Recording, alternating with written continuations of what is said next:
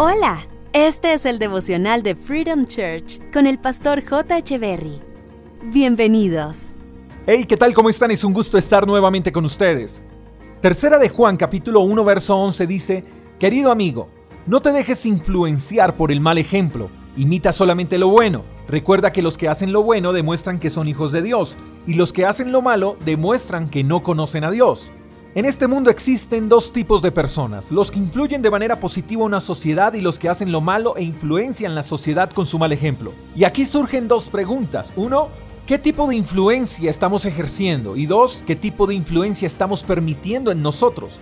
Y más interesante aún es saber que nuestro ejemplo, nuestra influencia refleja si somos o no somos hijos de Dios. Ser hijos de Dios no es ir a una iglesia cada ocho días y orar o hacer mil cursos de liderazgo y discipulado. Estas cosas son muy importantes, por supuesto, pero debemos demostrar que somos hijos de Dios siendo influenciadores constructivos y no influenciadores negativos. Y sé que hay personas que sirven de ejemplo de las cosas que no se deben hacer y espero que tú no seas uno de esos. Qué linda invitación la que nos hace Juan. No nos dejemos influenciar de los que hacen lo malo, de los que dan mal ejemplo. Eso habla de sabiduría porque la Biblia también nos enseña que el hombre que se rodea con sabios, sabio es. Demostremos entonces madurez a través de la influencia que permitimos y la influencia que reflejamos.